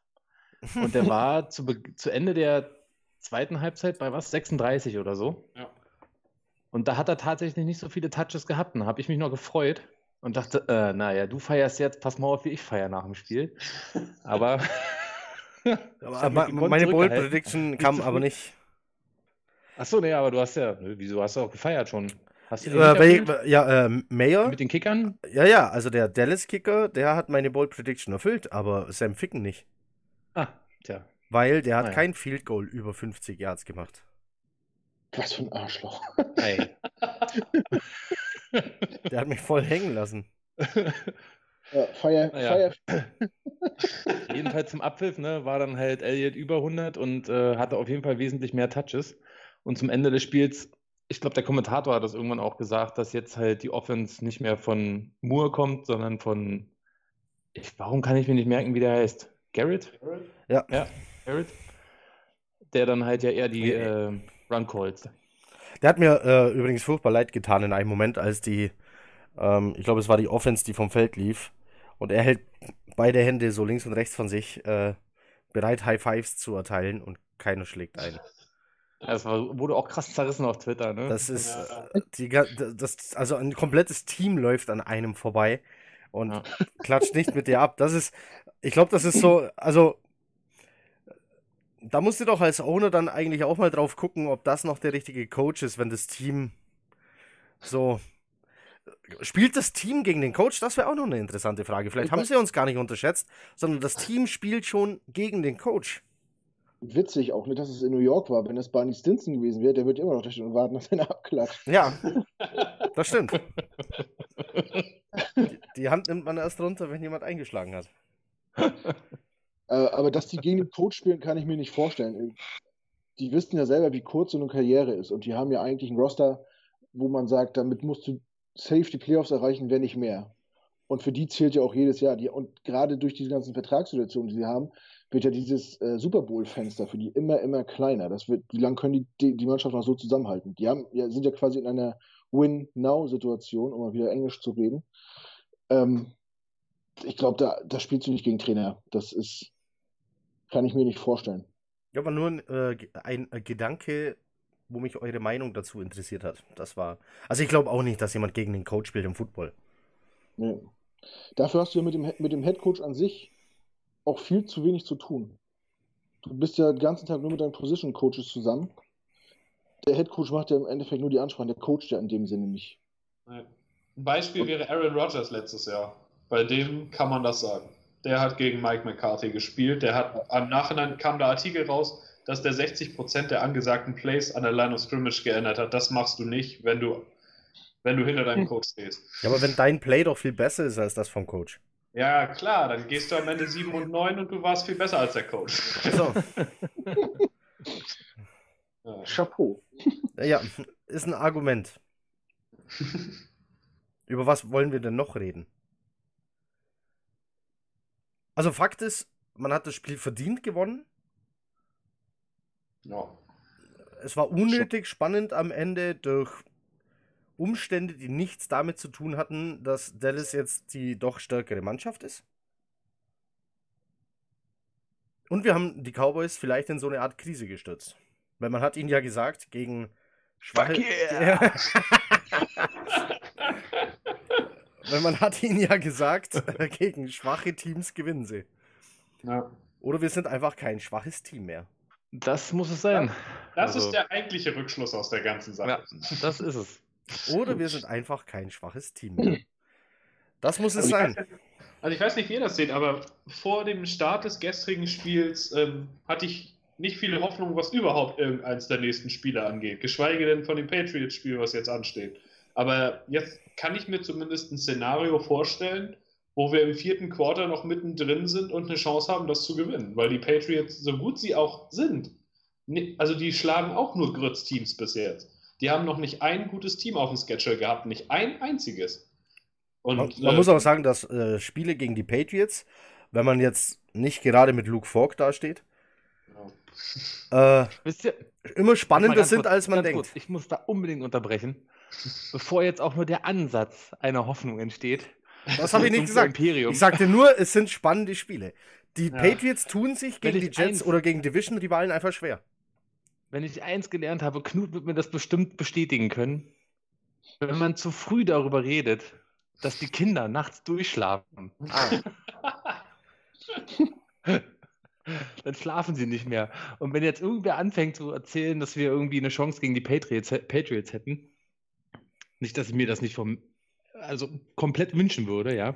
Nein, die, Noch dazu, dass viele, dass viele sich noch bei unserem Treffen das Spiel zusammen angucken werden. Also ich meine, der, der Sieg jetzt alleine ist ja schon das schönste Geschenk, was man vor so einem Treffen haben kann.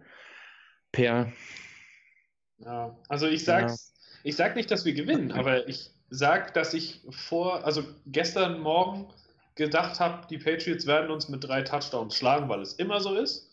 Und jetzt denke ich, es gibt eine Chance. Ich sage nicht, dass wir das schaffen oder so, aber ich glaube, dass es ein Spiel wird, was man sich angucken kann und nicht, wo man nach sieben Minuten auf Red Zone umschaltet, was ich gar nicht kann, weil ich im Stadion sitzen werde. oh! Hört ihn euch an. Ich komme nicht zu unserem Treffen, ich sitze im Stadion, ja, dreimal. Nein, ich glaube, was, was wir versuchen zu sagen ist, jetzt bis letzte Woche hattest du, wenn du da dran gedacht hast, dass es demnächst gegen die Patriots geht, dann dachtest du dir, ja gut, gehe ich halt früh ins Bett. So, und Also- jetzt, und jetzt denkst du dir, hey, aber wir gehen wenigstens nicht total unter. Ja, doch, Also von, von, von Gewinnen hat noch keiner was gesagt. Ja, das, das Spiel gestern hat schon äh, viel im Kopf bewegt, so bei so einem Jets-Fan. Ne?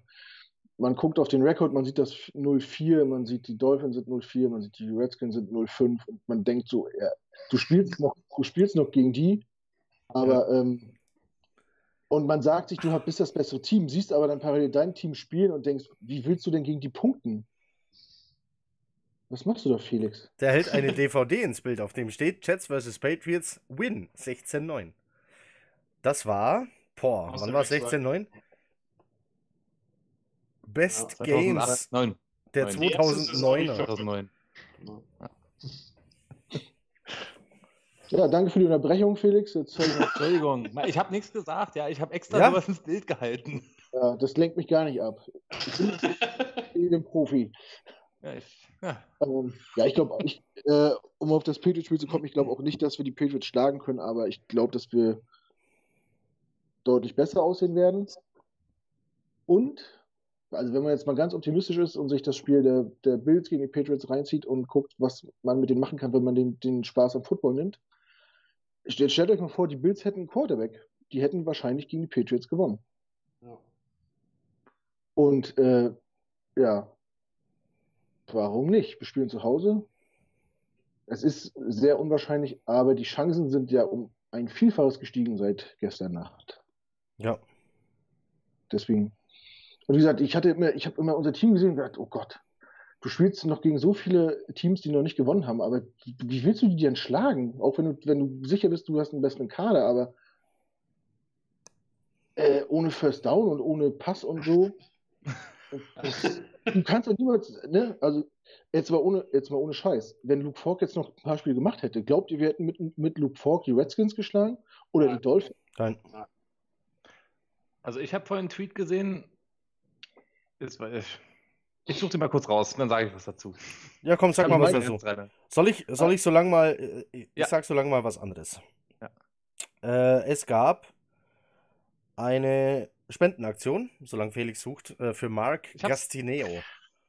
Ach, du hast es jetzt schon? Ich erzähle Ja, das jetzt trotzdem schnell. Mark Ja, Gastineo, Marc. äh, legendärer Spieler der New York Jets, Teil der legendären SEC Exchange, SEC Exchange 1981 66 6 geschafft.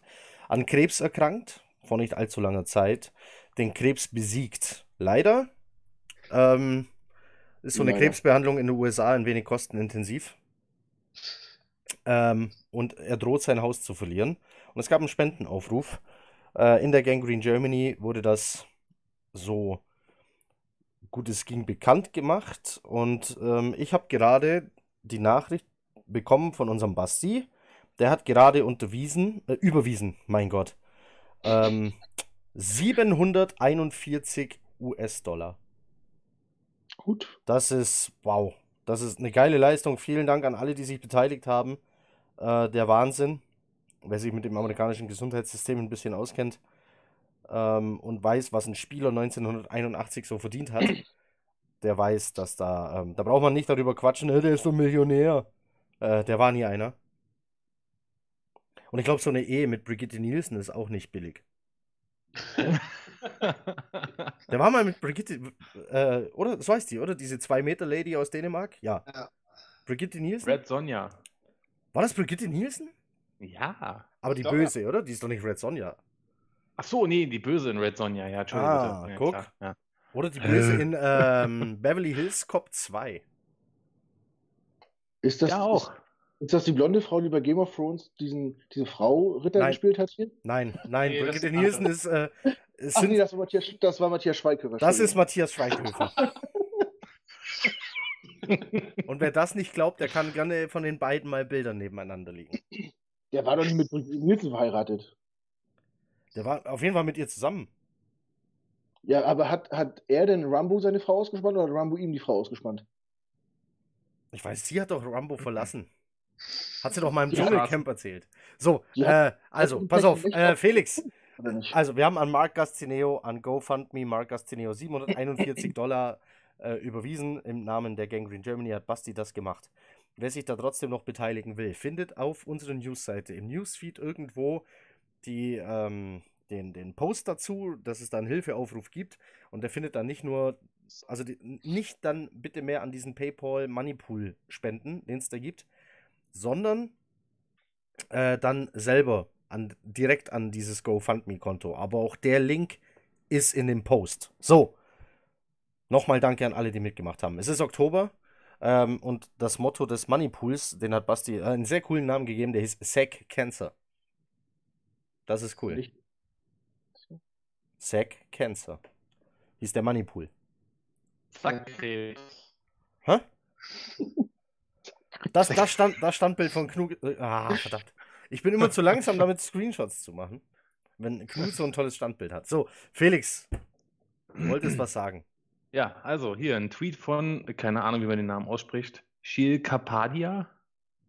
Irgendwas Offizielles hinten mit Haken dran, so nennt sie Haken bei Twitter. Äh, Jared Goff hat 13 von 24 Pässen für 78 Yards an Mann gebracht. Der einzige Quarterback in den letzten fünf Jahren, der mindestens 24 Pässe geworfen hat und dabei nur 78 Yards zustande kam. War? Kam eine Antwort von Connor, äh, Connor Hughes, Ah, doch, die habe ich auch gesehen. ja, Luke Falk hat für mehr als 78 Yards in all seinen drei Starts geworfen und hat damit Baker Mayfield und Jared Goff ausgespielt. Also jetzt sag mal einer, wir hätten keine Qualität auf Quarterback im Practice Squad, ja? Wir müssen uns bei Luke Falk Just somit also entschuldigen. Und können also feststellen, für jeden, der immer noch sagt, wir hätten lieber Baker Mayfield gedraftet, sogar unser Practice Squad Quarterback ist besser als Baker Mayfield. In der Tat. Und hat weniger Interceptions. Ja. Vor allem im vierten Viertel. Wenn man sich die, die Statistik mal aufruft ne, von äh, Jared Goff, der hat die le letzten beiden Spiele annähernd 60, 60 Passversuche pro Spiel gehabt. Ja. Ja. Und auf einmal sind es nur noch weniger als halb so viel. Komisch, ne? Und das, obwohl ja deren Running Back, äh, der Todd Gurley, ja auch nicht besser wird oder aktiver wird. Das ist mir gestern so aufgefallen beim Durchscrollen von den Statistiken. Hä? Ah, bei dem ist auch wieder irgendwas im Busch. Ein Der, der, der, du kannst doch nicht erst. Du kannst doch bei, bei Todd Gurley, du kannst mir doch nicht erzählen, dass Der den, ist am, dass den am Freitag auffällt, dass der einen blauen Fleck am Oberschenkel hat, den er sich am Sonntag davor zugezogen hat. Oh, guck mal, das haben wir bisher noch gar nicht gesehen. Wo kommt das denn her? Also bitte. Kann So auch Load-Management sein, ne? Ja. So, haben wir zu diesem Spiel noch was zu sagen oder zu unserem Quarterback? Geiler Typ. Geiler Typ. Geiler Typ. Nee, ansonsten äh, diesmal nur eine Stunde 15, ein bisschen kürzer wie sonst. Kommt mir so kurz vor. Haben wir wirklich alles besprochen? Über Eine Prescott? würde ich gerne sagen. Ja, selbstverständlich. Ja, also ähm, auch wenn wir wahrscheinlich so gehypt, wie wir heute sind, äh, nicht ganz durch die ganze Saison mehr gehen werden. Da gibt es bestimmt noch ein paar Steinchen, die uns im Weg liegen.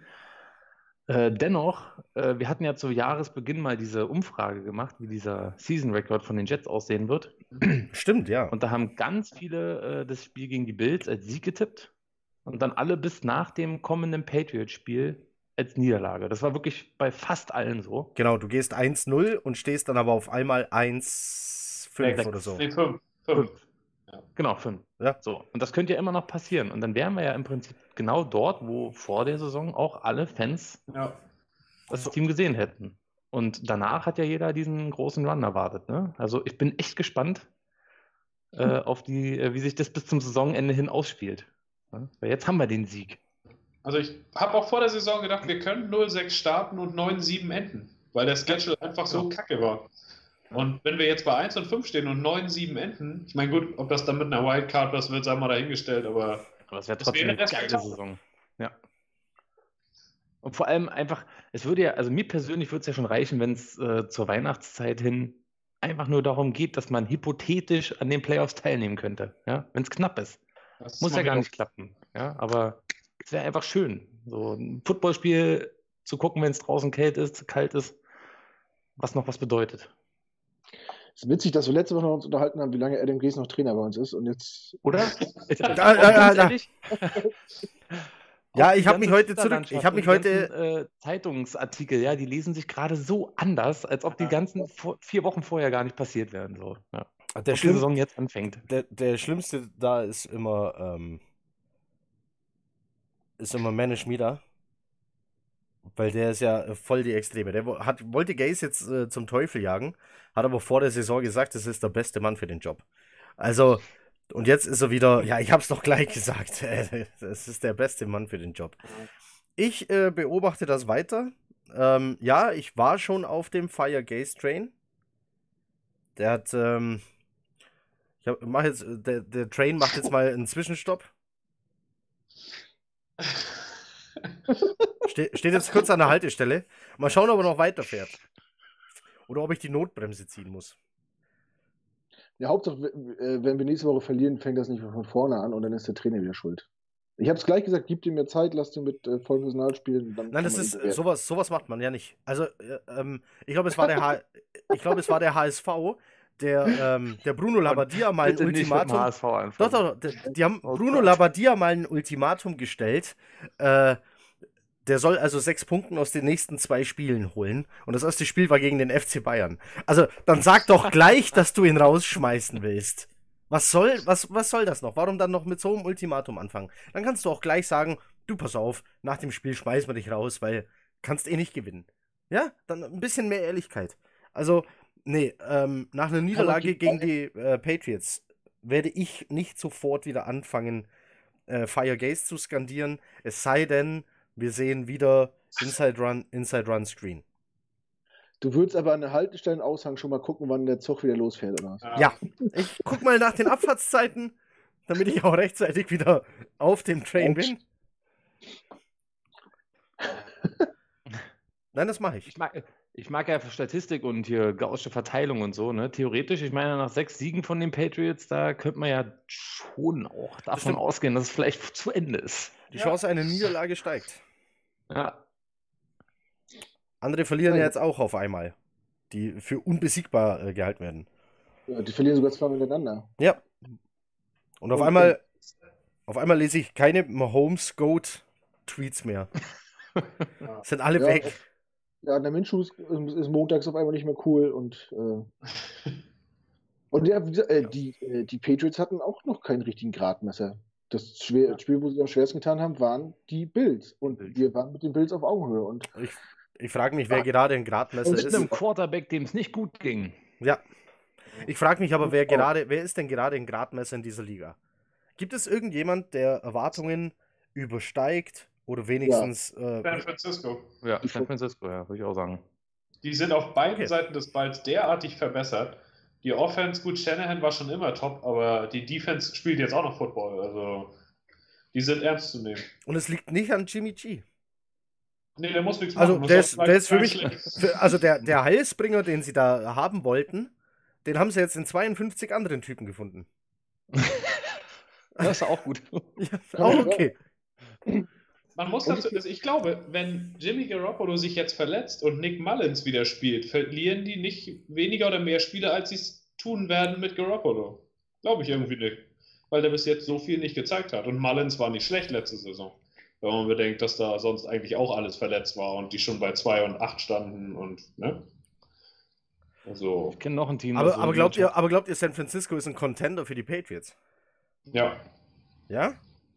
Naja, denk doch mal an die Falcons Offense im Super Bowl damals, das war auch Shanahan. Wenn er am Ende nicht übermütig geworden wäre und die Defense mehr oder minder gestorben wäre, dann hätten die das Spiel gewonnen. Und das da hatte nichts mit äh, Dan Quinn zu tun, der jetzt gerade vergessen hat, wie man eine Defense callt. Dieser Lacher am Ende. Okay. Felix, okay. hast du nur noch als, als Überraschungsteam? Wen? Wen ich als Überraschungsteam sehe? Oder wer überzeugt dich bis jetzt?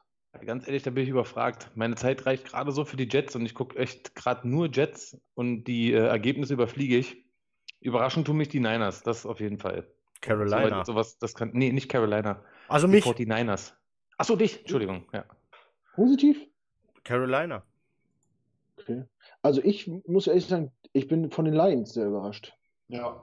Aber das uh, stimmt. Ja, stimmt. Also selbst, selbst wenn die mal äh, verlieren, verlieren so dann äh, aber mit, mit Ach und Krach. Also das wird auch heute Nacht, das wird ein Fight. Das ist ja. für, für Green Bay, die ja 4-1 stehen, das ist nicht gewonnen für Green Bay. Und ich glaube, Rogers äh, sollte sich auf jeden Fall mal die dickeren Polster anziehen. Weil auch die Defense der Lions ist nicht verkehrt. Die Defense ist richtig gut. Also die spielt bis jetzt echt eine starke Saison. Ja gut, ja. bin gespannt. Äh, das Thema greifen wir mal so in drei, vier Wochen nochmal auf, wer dann hier als Contender gilt. Momentan, ähm, also viele gibt es nicht von denen man jetzt gerade sagt, die können New England aufhalten und bei New England ist es halt leider so, aber dazu kommen wir am Donnerstag, dass es äh, auf einmal so aussieht, als äh, würde die Defense das Team tragen und nicht mehr hier, wie heißt der alte Mann da? Äh, ja. Äh, vergessen. Ja. Unwichtig. Der, ja, der, Mann, der Mann von Giselle Bündchen. Gizzle. Von der Gizzle. Magst du Marky Mark? Ja, genau den. Marky Mark. Marky Mark. Mark Wahlberg ist äh, der Quarterback der New England Patriots. So, komm, bevor wir jetzt nur noch Quatsch reden. Ähm, ich glaube, das Spiel haben wir zu Genüge diskutiert. Ich habe es zusammengefasst. Wir sind, ich habe es bei, bei Twitter habe ich geschrieben, ganz am Schluss. Die Jets knien ab, die Jets gewinnen ein Footballspiel und die Jets sehen aus wie ein NFL-Footballteam. So, das, und ich glaube, das ist fast wichtiger als das Ergebnis. Ja. Dass du wieder aussiehst wie ein NFL-Team und nicht wie irgendjemand, ja. der da gar nichts verloren hat. Ja. Also, wenn verlieren, dann mit Würde. Diesmal war es ein Sieg, freut uns natürlich, soll so weitergehen. Mal gucken, was noch kommt. Wann auch immer ihr das hier hört. Ich muss nur kurz was in eigener Sache loswerden. Ich muss erstmal äh, Matze grüßen, bevor ich es wieder vergesse und am Samstag eine hessische Schelle kassiere. Der ist, der ist ein bisschen empfindlich, was das angeht. Der ist ein bisschen beleidigt, wenn man ihn nicht grüßt und so. Ja. Uh, Ihr kennt das. Ja. Ein bisschen wie Ezekiel Elliott und sagt, ich wusste nicht, dass sie 04 sind. Ja. Ähm, und dann muss ich mal Carsten grüßen, das ist ein Kumpel von mir, der wollte heute zum ersten Mal unseren Podcast hören. Der ist äh, zwar Packers-Fan, warum auch immer, aber der hat mich mental so durch die letzten Wochen getragen, hat mir jeden Montag geschrieben, Kopf hoch, es wird besser und hat mir heute Morgen auch gleich gratuliert. Deswegen, Carsten, vielen Dank für deine aufmunternden Worte. Und ich hoffe, dir hat es gefallen hier. Vielleicht können wir ihn noch umzwitschen. Also er hat ja scheinbar nichts gegen Grün. Vielleicht können wir ihn irgendwie noch von den großen Seen Wobei ja, also komm, Grün-Weiß. Grün-Weiß ist ja wohl eine bessere Kombi als Grün-Gelb. Ja. ja, Favre hat es ja auch geschafft. Der ist ja auch aus der Provinz in die große Stadt gekommen. um dann wieder in die Provinz zurückzuwechseln. Ja. Der das scheint ihm nicht so gefallen zu haben. Aber vielleicht kriegen wir ihn damit, dass man die großen Seen von oben besser sieht. Ja. Ich stelle mir das. Wer will denn auch in Green Bay eigentlich Football spielen? Ich weiß nicht. Das ist Green Bay, Wisconsin. Also du kannst jetzt nach New York kommen, wie ein Bell das getan hat. Das ist der größte Medienmarkt der Welt. Also selbst wenn Bell jetzt weniger verdient, als manche sagen, und der Verlierer der Offseason, der lebt jetzt in New York. Der bekommt wahrscheinlich Geld dafür, nur weil er U-Bahn fährt oder die Straßen benutzt weil er darüber läuft. Dafür kriegt er Geld. Und weil es irgendjemand filmen darf. Das ist New York. Was gibt's denn in Green Bay, Wisconsin? Da, da hast du eine, Eine Radiostation stelle ich mir da vor, so mitten im Eis, wo einer immer das Alphabet vorliest. So. Da gibt es einen Stinkers von Brett Favre. Und außerdem sollte jetzt nicht über Green Bay herziehen, das war nämlich nicht Sinn und Zweck der Sache. Ich ziehe nicht, ich zieh nicht, über die, ich zieh nicht über die Packers her. Die Packers sind ein großartiges Footballteam. So, jetzt habe ich es gesagt. Die Packers haben ähm, keinen alten weißen Knacker als Owner da vorne dran stehen. Ja? Und du hast bei den Packers eine ne, ne Wartezeit für eine Dauerkarte von 900 Jahren. So, das, das ist eine ganz tolle Franchise. Und wenn die sagen, kommt zum Schneeschippen, dann stehen da 600 Leute und schnippen, Sch- schippen Schnee. Ist eine tolle Franchise. Komische Fanbase mit Käsehüten, das verstehe ich nicht. Also der, beim Käsehut wäre es bei mir vorbei. Ich bin froh, dass es keine Käsefüße sind. Ich glaube, der, ich glaub, der Käsehut, also sollte ich mich irgendwann mal bewusst dagegen entschieden haben, Packers-Fan zu werden, dann wahrscheinlich wegen dem Käsehut. Weil ich gesagt, nein, so laufe ich nicht rum. Aber tolle Franchise mit tollen Fans. So. Und ja, Brad Favre war ein toller Quarterback. So. Gut. Jetzt aber fertig. Oder gibt es noch jemanden zu grüßen? Ich hole mal meine Liste. Ich würde würd gerne meine Mama grüßen. So, äh, äh, Kev, Ke- Kevin, Kevin wollte bei diesem Podcast mitmachen. Aber Danke für alle. Aber Kevin, ähm, die Idee, die Kevin hatte, um bei diesem Ja. Podcast teilzunehmen, die heben wir uns für irgendwas anderes auf. Es wird nicht vergessen, was der vorhat, ähm, aber das kannst du. Also dann müssen wir da irgendwie eine Alters-, eine Jugendfreigabe oder so. Also das müssen wir dann vorher prüfen lassen. Vielleicht können wir beim nächsten Treffen einfach ein separates Video von ihm machen. Das ihn zeigt bei dem, was er vorhat. Und das dann immer reinschneiden bei Bedarf. Oder wir, wir machen so einen kleinen äh, Teaser, zeigen das kurz und lassen abstimmen, ob die Leute das überhaupt sehen wollen. Ist das Teaser oder eher ein Verschrecker? Das können wir auch machen. Also wenn ihr, ähm, wenn ihr wirklich neugierig drauf seid, was Kevin vorhat und ihr wollt einen Teaser davon sehen, einen kleinen, und Kevin soll euch da einen drehen und ähm, den, den irgendwann mal präsentieren, dann schreibt das in die Kommentare. Ansonsten, wenn euch das hier gefallen hat, lasst einen Daumen hoch da und äh, die Glocke an und ein Like und ähm, schreibt irgendeinen Quatsch. Wir reagieren nicht auf alles, äh, was da in Kommentaren kommt, aber wir lesen alles und es, äh, das meiste ist sehr positiv und freut uns sehr. Es ist sogar jemandem aufgefallen bei Twitter gestern, dass wir letzte Woche kein Empty Backfield veröffentlicht haben. Der Mini-Podcast von 20 Minuten, von dem wir dachten, das fällt gar keinem auf, wenn der diese Woche nicht rauskommt. Aber es ist jemandem aufgefallen, aufgefallen was wieder dafür sorgt, äh, was bei uns dafür sorgt, ähm, dass wir merken, dass, dass die Leute Bock drauf haben anscheinend auf das, was wir hier machen. Und das tut natürlich unglaublich gut. Vielen Dank dafür. Ähm, ja. Und wenn ihr Fragen habt zu Stefan, äh, schreibt das ruhig unter die Kommentare und äh, erwähnt es irgendwo. Wir, wenn wir es lesen, versuchen wir es auch aufzugreifen. Ne? Also, Genau, Fragen Seid- werden natürlich beantwortet. wenn wir es wissen. Aber wir wissen ja eigentlich alles. Wann auch immer ihr das hier hört, versuche ich es nochmal. Einen äh, guten Morgen, einen guten Abend, eine gute Nacht. Macht es gut. Vielen Dank fürs Zuhören. Man hört und sieht sich. Bis denn. Chat ab. Adieu. tschüss.